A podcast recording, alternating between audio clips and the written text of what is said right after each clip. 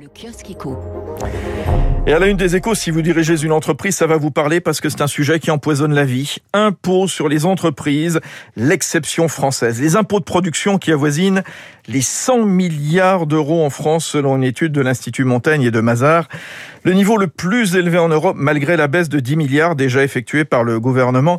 Il pèse beaucoup plus lourd qu'ailleurs, plus de 4% du PIB au total, c'est trois fois plus qu'en Italie et même six fois plus qu'en Allemagne. Les impôts les plus bêtes du monde dénonce Étienne Lefebvre qui égrène une longue liste comprenant la C3S, la CVAE, la contribution française sur les entreprises, la taxe sur le foncier bâti, le versement transport ou le forfait social, vous connaissez tous évidemment. Cette baisse, c'est un sujet central pour le MEDEF qui reçoit ce lundi les candidats à l'Elysée. On y reviendra avec François Vidal à 7h10 sur Radio Classique.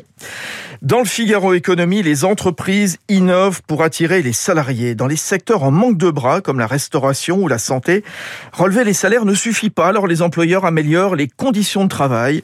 Crèche, jours de congé, panier repas, vacances à prix réduit, prêts immobiliers avantageux ou dans l'industrie, création d'un régime de protection sociale pour la branche. Dans la presse anglo-saxonne, l'Ukraine est partout, bien sûr. Derniers efforts possibles pour éviter la guerre, c'est à la une du FT. Des tensions qui profitent alors, explique le Wall Street Journal, le métal précieux qui atteint des sommets en huit mois, malgré l'annonce prochaine de hausse des taux d'intérêt euh, stimulés par la, la demande des investisseurs inquiets d'un déclenchement de la guerre. Dans l'opinion, le réseau social de Trump lancé sur l'App Store, alors peut-être aujourd'hui, 21 février, le President's Day, ou sûrement cette semaine, Truth Social va être progressivement mis en ligne. Truth comme la vérité. Et il est présenté par l'ancien président comme une alternative à Facebook, Twitter, YouTube, dont il avait été banni après l'assaut du. Euh, du Capitole. Euh, Trump, star du net. Vous vous souvenez, avant, c'était 88 millions d'abonnés Twitter, 33 millions Facebook. Alors à quoi va servir euh, le réseau? Les utilisateurs pourront poster, aimer, partager des messages.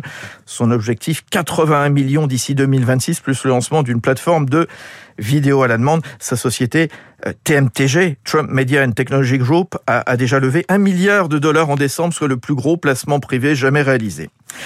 Enfin, dans les échos, vous découvrirez pourquoi les docu-séries sur le sport font florès. Avec Drive to Survive, Netflix a révolutionné le regard du public sur la Formule 1. Amazon lance à son tour MotorGP Unlimited, une série en huit épisodes avec Fabio Cartarao, premier français sacré champion du monde.